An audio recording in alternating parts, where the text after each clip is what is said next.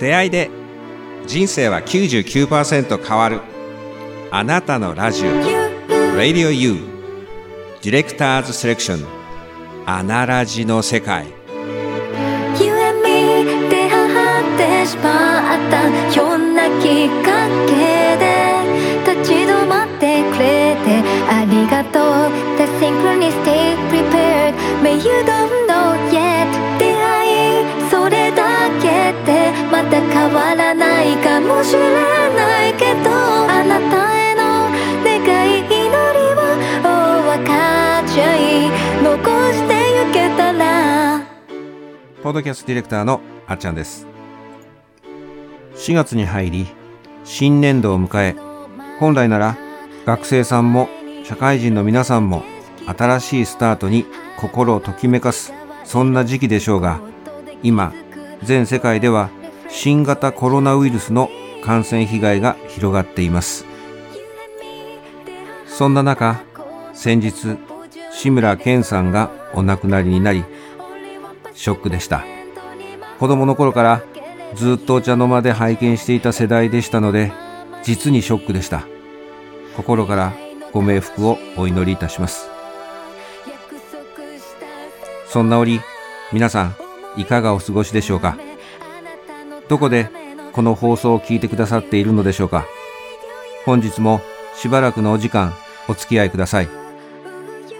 こんな状況下ですがアナラジは新年度新パーソナリティを迎えリニューアルをしてまいります。どんどん配信してまいります。出会いで人生は99%変わる。あなたのラジオ Radio U と題して誰かのお役に立ちたくて2019年1月より放送を始めたアナラジらしいあり方だからです。さて皆さんお気づきのことかと思いますが本日から番組のテーマ曲が一新されました。3月よりすでに始まりました新しいインタビュー番組パッション情熱インタビュー。魂の声を聞けにもマンスリーゲスト出演いただき4月6日月曜日から新パーソナリティとしてご出演されます。応援ソングライター優香さんがアナラジのために書き下ろしてくださったオリジナル曲未来からの贈り物です。この配信の2日前に出来上がったばかりの出来たてほやほやの曲です。番組への思いを100%いや200%精魂傾けて作ってくださいました。ゆかさんありがとうございました。私が忘れかけていた大切な思いまた改めて覚悟を新たにさせていただけた機会をくださいました。改めまして感謝申し上げます。本日のアナラジの世界はその応援ソングライター優香さんが先月マンスリーゲストとしてご出演された3月7日土曜日放送のインタビュー新番組パッション情熱インタビュー魂の声を聞けを再配信いたします。それでは最後までお楽しみください。ポッドキャストディレクターあっちゃんでした。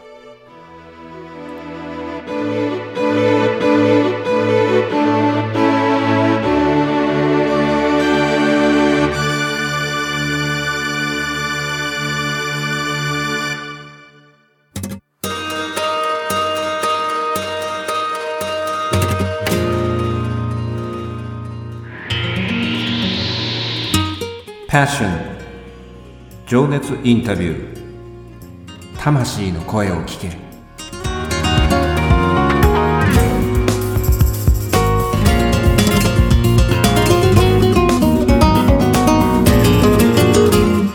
ポッドキャストディレクターのあちゃんです。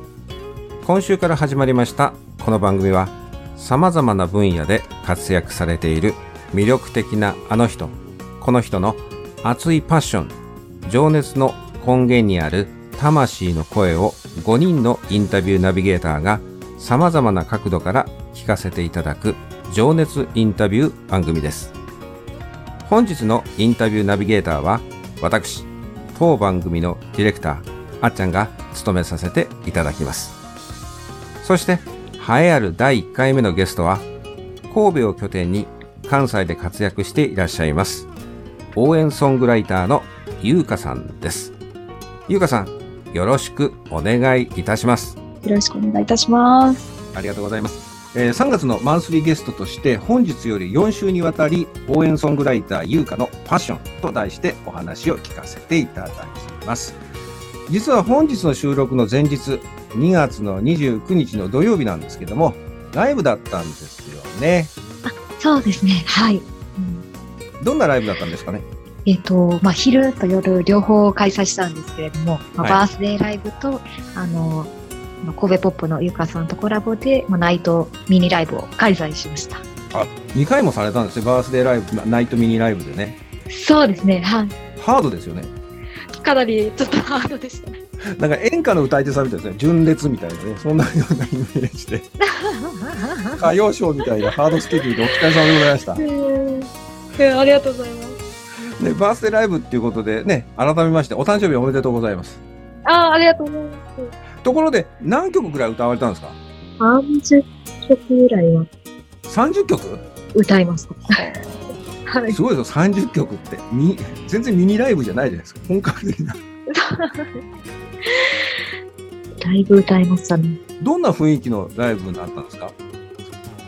そうですね。あの、ハッピーの家6軒さんというところにお邪魔してライブをしたんですが、あの、利用者さん、えー方もですね、一緒に聞いてくださったんですね。はい。あの、すごくメディアとかにも、まあ、出てらっしゃる、あの、大家族っていうんですかね、ハッピーの6軒さん。あの地域のお子さんも、えー利用者さん、高齢者の方もいらっしゃって、時に、あの、外国人の方が、あの、ゲストハウスとして使われるっていう、すごい面白い場所です。はい。神戸にあるあの介護付きシェアハウス、ハッピーの家6軒っていうところですよね。はい。要はあの、えー多国籍の、はい。そう、多国籍のこれ、老若男女、ちょっとした感じですが、多国籍の老若男女がひきひっきりなしに本当に集って、もう多世代型のシェアハウスなんですよね、これね。はい。ごい。なんかそういうところでこうバースデーライブとか記念になるね、あの、ナイトミニライブをされて、えー、いいんですけど、あの、お誕生日自体はあれなんですよね、ウルー年じゃないんですよね。ではないんです、実は。ですよね。あの28日なんですよ。ですよね。はい。ちょっとややこしいんですけども。はい。あの、来年は皆さん、あの、2月28日にあの合わせてですね、あの、プレゼントとかね、あの、お渡しさんだったら、あの、用意していただきたいと思うんですけども、よく言われます。ね、ライブがたまたま、29だっただけで。そうはい。そうそう、だけだったんです勘違いされますよね。まあ、その、日にちが近いのでね。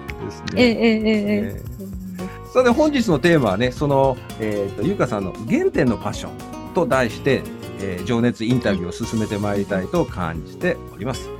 ご出身は神戸ということで、生まれも育ちも神戸ですか？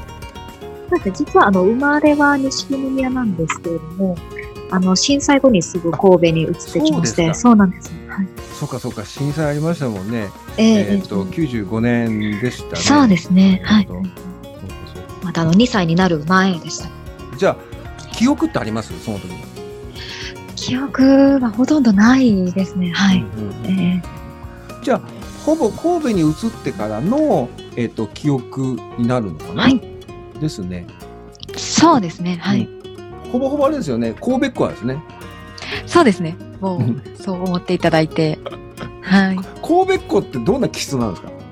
気質、どうでしょうかね。でも、まあ、フレンドリーだなとはすごく思いますね。あと、まあ、あの、神戸狭いというか、友達の友達が友達だったみたいなことはよくあります。へえ、そんな、そんなコミュニティなんですね。狭いコミュニティなんだ。そうですね。狭いと思いますね、割と。うんそうなんだ。いや、我々ね、その、あの、もうちょっとこう、愛知県寄りにいる人間からするとですね、おしゃれだなとか、ええ、ええ、あのよくあるあるなんか出てくるんですけど、京都をライバル視してとか、はい。あ、そう大阪人とは一緒にされたくないとか、ごめんなさいね、大阪の人。大は阪い。人とは一緒にされたくないとか、プライドが高いとか、そういう、いあくまでイメージなんですけど、割とフレンドリーなんですえね。え、ええ、まあね。そうですね。はい。まあ、フレンドリーだと思います。あまあ、ただそうですね。京都は大阪とはまた別のね、まあ、あの、良さがあるっていうか、それぞれあるのかなとは思ったりとなかるほあと、まあ、兵庫出身じゃなくて神戸出身っていうのはなんでだろうとかいつも思ったりするど。なるほどね。出身どこですかってあ兵庫、あ、じゃうんあ、あ兵庫ですか？ってあ、いえ、神戸です、みたいなね。はいなるほど。あそうなんです。はい。そうですよね。ありますね。なるほど。まあ、それだけこう、プライドっていうか、高いとかじゃなくて、やっぱりそこに誇りを持ってたりとか、やっぱりそこ、まあ、それはあると思いますね。ですよね。えええええええうんえなるほど。じゃあ、子供の頃ってどんなお子さんだったんですか、はいそうですね。でもまあ、おとなしかった反面、うん。ちょっと感触を起こしたりっていうこともあって。両極端だったかもしれませんね。はい。そうなんだ。感触感触持ち。最近聞かないあのワードなので、感触持ちってわかります？皆さん。感触ってあの、あの、カチンときたりとかですね。っていう、そういう、それってん何、何にカチンとくることが多かったんですか？とですね、まあ、一つは負けず嫌いでして、とっても。はい。あの、ババ抜きで、うん。あの、負けると、あもう、あの、親戚家族はもう一回やらされる。勝つまで。はい。まあ、ゆうかちゃん、またって感じ。そうなんです。あらみたいな。そうなんですよ。すごく怒ったりとか、まあ、あのそうですね。なんか感情がなかなかコントロールがうん。難しいとか、思う通りにやりたかったのにみたいなところで怒ってたのかなとは思いますかね。なはい。るほどね。音楽はその時は、あれだったんですか？習い事とかなんかしてらっしゃいました？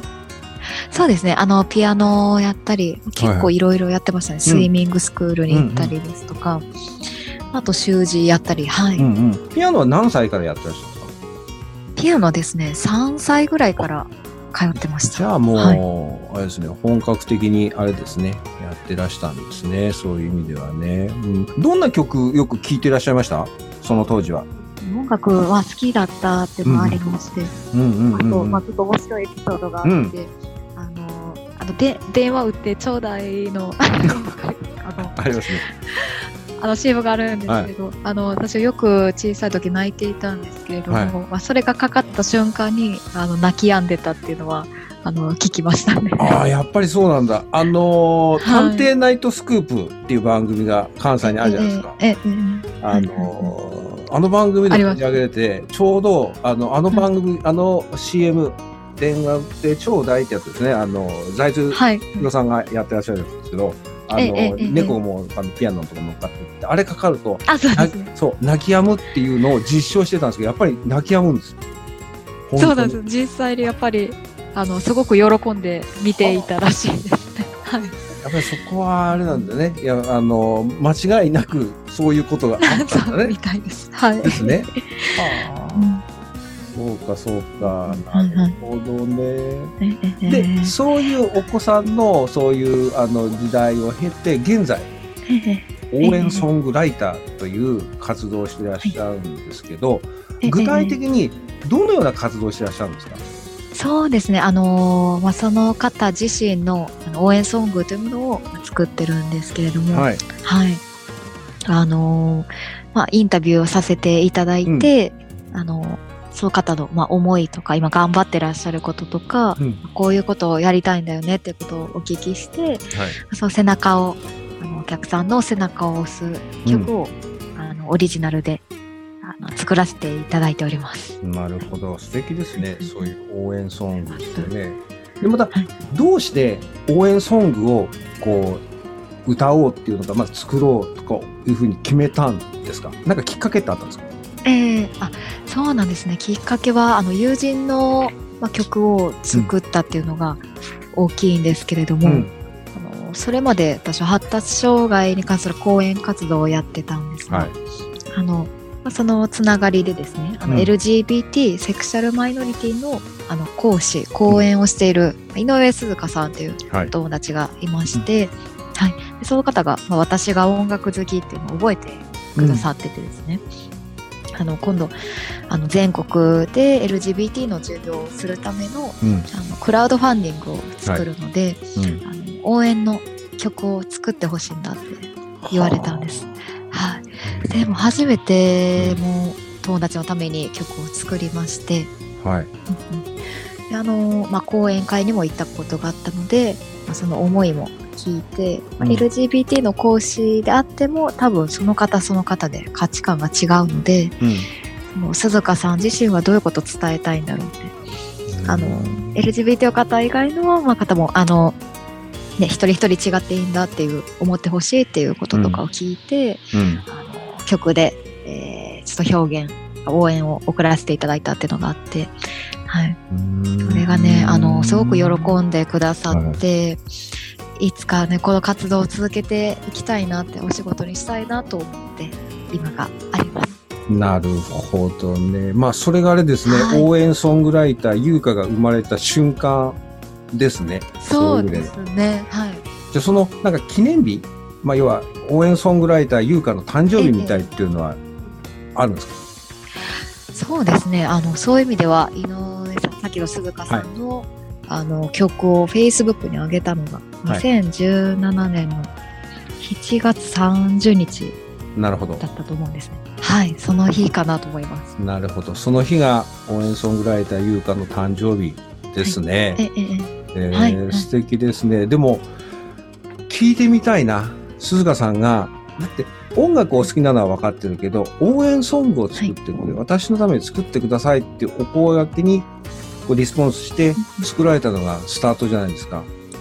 そういう意味では。ただ音楽がね、はい。好きなだけ、何か感じられたのかなとは思うんですけどね。ああ、あ、そうですね。ちょっとそういう意味ではですね、あの、私、あの、あの、講演活動とかやっていた時に、はい。あの、まあ、発達の凸凹を持ってまして、でも得意なことをなんか活かせ合えたら、うんあの、いいよねっていうことをまあ発信していて、はいなんかそのメッセージをすごく受け取ってくださったのかなと思うんですね。はい。で、まあ、得意なことを、まあ、あの生かして、もしかしたら私自身の、まあ、知識だったらみたいなことを思ってくださったのかもしれないですね。そうですね。そこのところをこう、組んでというか感じて、ご依頼されて、公演ソングライター優香が生まれたっていうのはすごい素敵なエピソードです、はいそういう意味ではね。ねなるほどね。そうなんだ。だから、はい今のその応援ソングライター優香というその存在っていうのはそこからスタートしたんですね。そうですね。はい。えー先ほどね、お子さんの頃のご様子も聞かせていただいたんですけども、ええその応援ソングライター優香の原点、まさに今のシンボリックなお話がそうだと思うんですけれども、やっぱりその鈴鹿さんとのそのことがやはり原点になりますかね。そうですね。まあ、それも原点になりますし、あとは、あのーそうですね。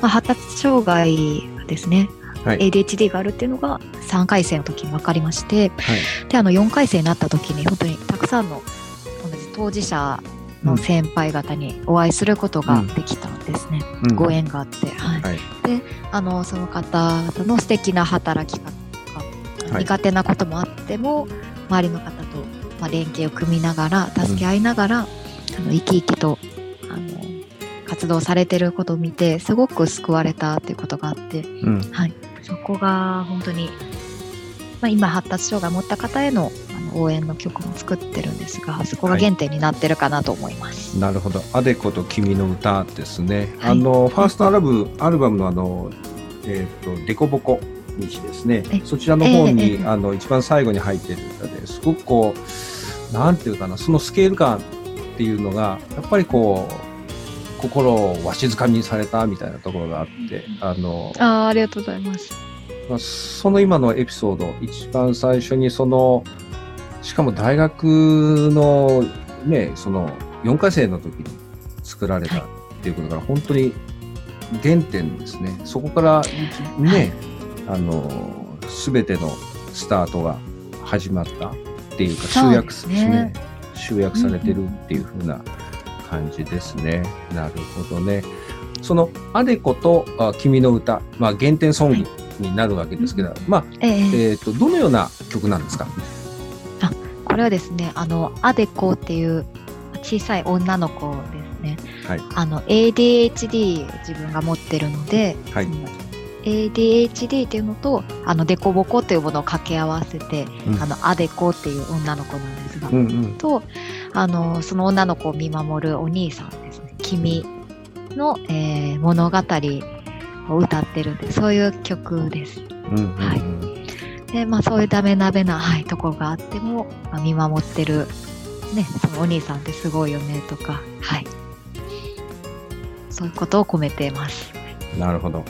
本日はこのね、アデコと君の歌を、えー聞きながらお別れになるんですが、その前に、優香さんから、えー直近のライブのお知らせをおしていただきたいなとは思ってるんですけど、ちょうどこの番組が配信されます、本日ええ3月7日の土曜日に開催されますね。はい。ホワイトなティーパーティー、オトワ優香ツーマンライブっていうのが、ちょうど本日、配信のこの日にですね、開催されます。大阪の心斎橋 TAB ですね、時間が12時から15時、えーとオープンが11時30分になります。で、はいえっ、と、当日券も出るんですよね。ありますね。はい。えー若干ですけれども、3000円でございます。ケーキとワンドリンク付きになります。あの、当日のお席も若干あるそうなので、あの、3000円握りしめて、えーぜひともご来場いただければなと思います。あのーこの配信を聞いて、このインフォメーションをゲットして、ビビッときたら、あ、それはシンクロニシティだな。まあ、あの、意味ある偶然っていうことなんですけども、あえ、ええゆうかさんに会いに行こうとかね、えーっと、音羽さんに会いに行こうですね、えーというふうに、えー感じていただければ幸いだなと思うんですけど、音羽さんっていうのはどんなシンガーなんですか？音羽さんはですね、あのーすごい面白い方なんですけど、えあの、まあ、ギターの弾き語りをされていて、ええコナンとですね、はいあのコナン君と、あの、うんお菓子作りがね、とっても大好きな、ねシンガーソングライターさえんで、すごい話しやすい、高い方ですね。うん。ゆうかさんと同い年なんですね。そうですね、はい。そうで、もう意気投合しまして、会った瞬間に、はい。ソウルメイトですね、まさに。はい。いろんなね、方が、あの、出られるブッキングライブで、うん。あのたまたまあの一ご一緒させていただいてあの私はすごくいいなと思ってたら、まあ、音羽さんの方から話しかけてくださったという、うん。はい。なるほど。運命の二人ですね、そういう意味ではね。はい。私もね、ツイッターをあの拝見させていただいて、ハムスターのね、金ちゃんが時々アップされてるっていうね、可愛いですねかわいいですよね、そういうね。まあ、その中であの、くすっと笑えるこう MC で、こうライブが終わった頃には元気になって帰宅できるみたいな、そんな方なので、非常にこのツーマンライブ楽しみなので、ぜひですね、あの、皆さんご参加いただければなと思います。なお、あの、当日ですが、あの、新型コロナウイルスの、あの、拡大被害を未然に防ごうというためにですね、えーマスク、消毒液をご用意しております。ご協力いただけますよう、よろしくお願いいたします。お願いします、でそしてもう一つ、3月の28日の土曜日にもライブが開催されるんですよね。えーっと、はい。もくもくもくライブボルワン。はい。ねえー出演が、えー立石あゆみさん、それと、はい。ともきさん、そして、はい。えー我らが応援ソングライター、ゆうかさんがご出演でございますが、その出演者のお一人のともきさん、これは人生初企画のスリーマンライブっていうことですよね。そうなんです。はい、ね。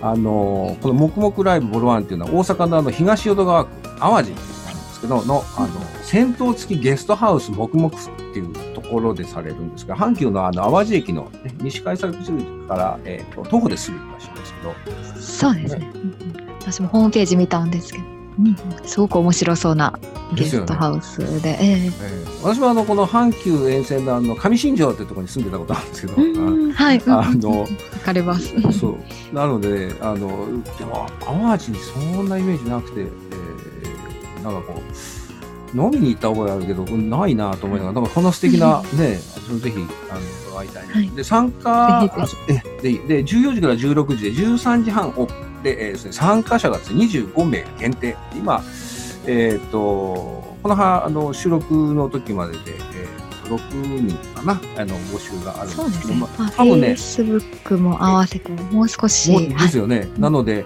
あのーもう早いもん勝ちになってしまいますんで。で、えっ、と、料金が2000円で、ワンドリンク付きで、まあ、キャッシュオンで、はいパスタ、デザート、ドリンクの追加注文もできますので、十分楽しんでいただけるかなと思いますね。で、お申し込みは、あの、コクチーズより、えーお願いいたします。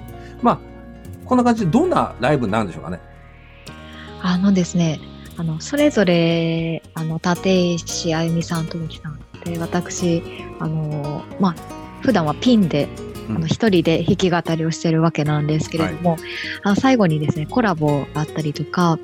あのあゆみさんの曲ともきさんが演奏されたり私の曲もともきさんが晩餐入られたりそのコラボも楽しんでいただきますしあの参加者さんも一緒にあの乗っていただけるような結構明るい曲が多いのかなというふうに思ってます。なるほど。あの、立石あゆみさんはあれですよね、この間の、えーストリートアタック350っていう企画をそう立ちなんです。すごいなと思って、あすの、ごいんですよ。ねうんそう、毎日そうそうそう。毎日ですよ。毎日。1月のね17日から2月の17日に1ヶ月間、このデモ CD 持って、こう、ね、ライブとかあと通販で合計で354枚売り上げた。びっくりしちゃうなと思いながら。で、6月にはミニアルバム発売予定、発表予定って言ってましたね。めっちゃ元気な大阪のあの、お姉ちゃんでございます。そうめっちゃ可愛いです。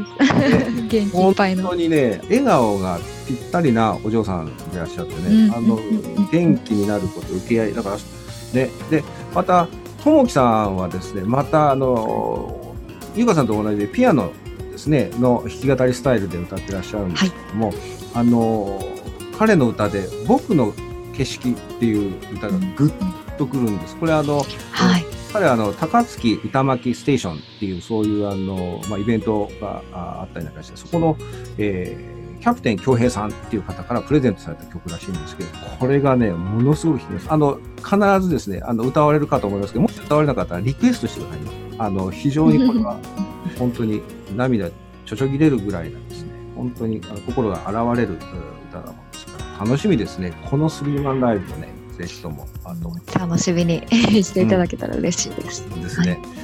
えー以上のライブのあについてのね、詳細は、この私どもの番組、アナラジ番組公式ホームページえーおよび Facebook に掲載されていますので、そちらもご参照いただければと思います。続いて当番組、アナラジからビッグなお知らせです。えー本日のゲスト、応援ソングライター、ゆうかさんが4月6日から始まります、アナラジの月曜新番組のパーソナリティに決定いたしました。おめでとうございます。ありがとうございます。これは私がもうお願いして頼み込んで、えー土下座まではしませんでしたが、それぐらい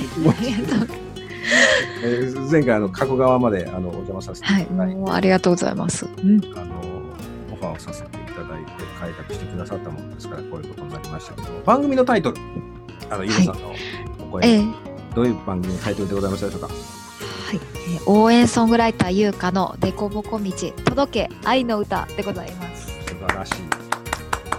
あの非常にね、私がエピソードをちょっとだけお伝えさせていただくと、あの、ゆかさんのある歌をあの聞かせていただいたときに、はい、もう涙が溢れて本当に止まらなかったです。どうしたんだ俺みたいな形でですね。すごい嬉しいです。で、それが意味がわからなかったんです。自分の中でねう。んそれが、その過去の自分の体験ともちょっとずれがある。でも、なんなんかもやっとして、でもな何回聞いても涙が止まらないんです。で、ある時会社に行って、席に座った時に、あっと思ったんですね。あ、愛の歌なんだ、これ。あ、だからなんだって思ってすぐ、その Facebook からかコメントを残させていただいたんですけど、そう。だから、あのーこのデコボコ道っていうのは、あの、ゆうかさんのファーストアルバムのタイトルと同じでしたよね。で、だから CD アルバムの、そうですね。そうそう、はいこと、ことなんですよ。あの、ゆうか2歳とかいうそういうアルバムじゃないですよ。あの、そうじゃなくて、あの、CD のアルバムで。で、で、どうしても、このデコボコ道っていうに入ってる音楽、あの、歌たちもそうなんですけど、ゆうかさんの歌う歌っていうのは、これ、愛の歌なんです。だから、届け愛の歌。これは届いてほしい人に届けてほしいなっていう思いをね、ここは私が、あの、入れさせて嬉しいです。はい。そうだからあの応援ソングライター優香の世界をですねあのあのうちの番組ではがっつりとですねいろんなコーナーも設けてですね、えー皆さんに楽しんでいただければなっていうふうに思っております。また新番組のあのこのお話とかね、あとライブの話、楽曲のお話、そしてオリジナル応援ソング制作にまつわるお話などはですね、えー応援ソングライター優香の活動について、のこのお話はまた来週聞かせていただきたいと思いますので、えー楽しみにしておいていただければと思いますけど、ゆうかさん、今日はありがとうございました。第1回目の収録いかがでしたでしょうかね？緊張しました？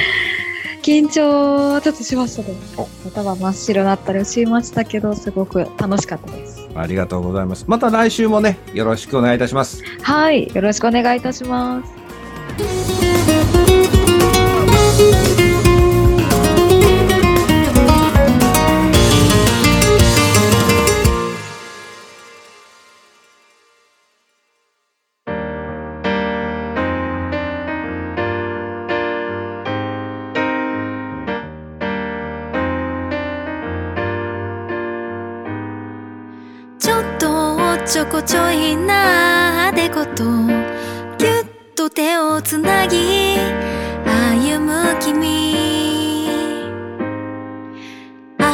ちゃった。お財布なくした予定すっぽかした。ごめんね。隣で。ギャンギャンわめく。そんな相方を見て。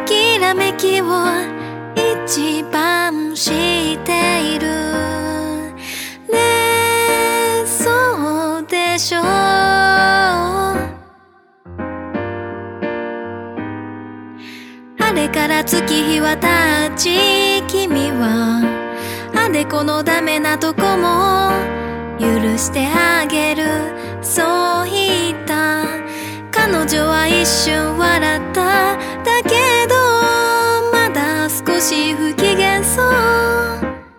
Yeah だって私ってちょっとへんてこ。てこな形しているでしょ。本当はとても綺麗なまんまるちゃんの方が良かったんじゃないの。あでこと歩む道でちっぽけな岩や坂道でつまずいたこともあっただろう。でも彼女のポコってしたとこ会ってくれてよかったんだ。だってそのままのデコボコなデコが今大好き。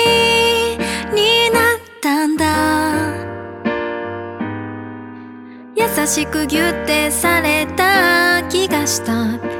あでこ安心して。眠りについた。寝ちゃったことだしね君。あの公園で。5時に待ち合わせ。しないかい。今日もあでことテクテク歩く。頑張り屋さんな君に。僕は僕はすごく会いたい。